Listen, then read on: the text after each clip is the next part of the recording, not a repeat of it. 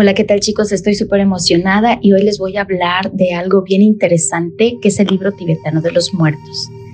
Estrellas y espíritus no pueden hacer por nosotros lo que estamos obligados a hacer por nosotros mismos. Es una frase de este libro. Para comprender el valor de esta obra hay que conocer algunos detalles del budismo tántrico, como se puede observar aquí en el Tíbet. Según la creencia de los tibetanos, es posible alcanzar la iluminación comprendiendo y experimentando lo divino después de la muerte. Si esto se produce, se consigue no volver a renacer o lo que es lo mismo, no regresar a la rueda del samsara, que es la rueda del sufrimiento, que es el nacimiento, vida y muerte. El libro tibetano de los muertos, o también denominado Bardo Todol, es uno de los libros esenciales del budismo tibetano, budismo tántrico es cada vez más conocido, leído e interpretado en todo el mundo, incluyendo el occidente. Se dice que este libro es uno de los grandes tesoros de la tierra. Cuenta la tradición que fue escrito por el reconocido gurú Rinpoche Padmasaba en el siglo VII y escondido por él mismo porque decía que la humanidad todavía no estaba lista para este tipo de sabiduría. Entonces lo, lo escondió en cuevas y para que fuera descubierto posteriormente.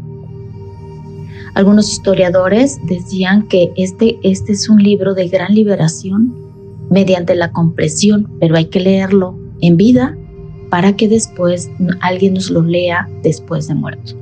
voy a adentrar un poquito a lo que significa esto.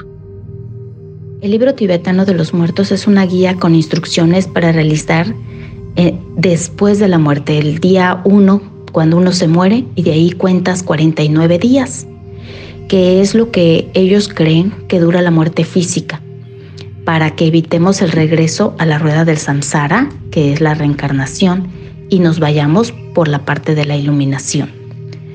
Eh, este libro enseña a morir, muestra el camino. Según el libro tibetano o el bardo todol, como le llaman también, pasamos por tres etapas cuando morimos. Primera etapa describe lo que ocurre en la mente en los momentos de transición hacia lo que llamamos muerte. En la segunda parte se detalla el estado onírico al que accedemos inmediatamente después de la muerte. Eso se le llaman también ilusiones kármicas. Y por último, el tercer bloque se describe el instante y los acontecimientos prenatales que nos impulsan a renacer si es que no nos iluminamos. Y así volvemos a entrar a la rueda.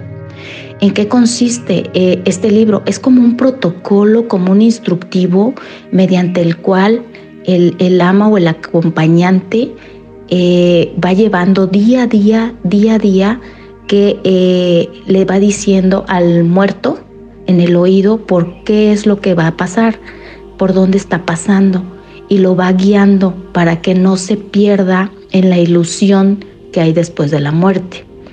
Eh, esto es lo que ellos creen.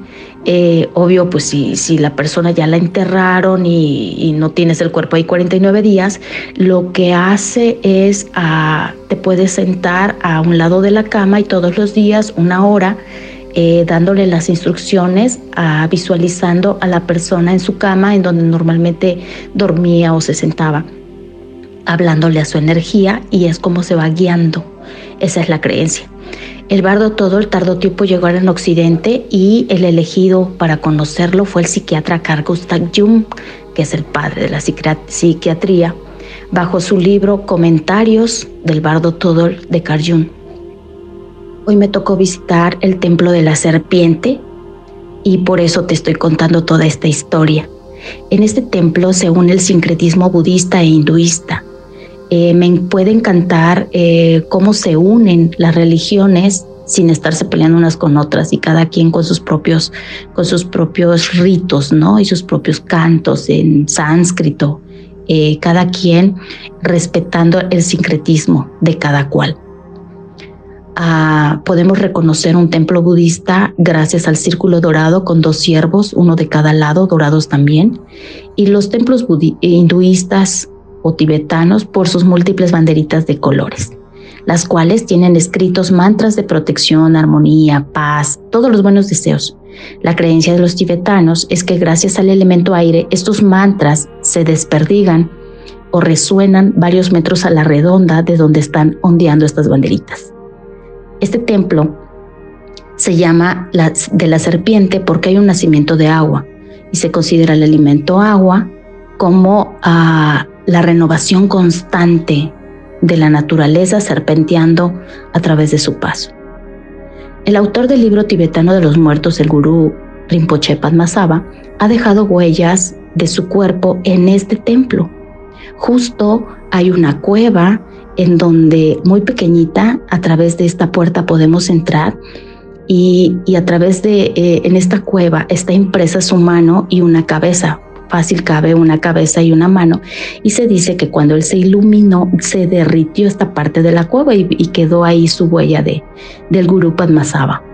Eh, por eso es que alrededor hicieron este templo. Ah, la cueva se llama Asura, está ubicada aquí en Farfin, que está a las afueras del valle del Katmandú, en Nepal. Espero que esta información te sea interesante como ha sido interesante para mí. Te mando un gran abrazo. Soy Tete Martínez desde Farfin, Nepal.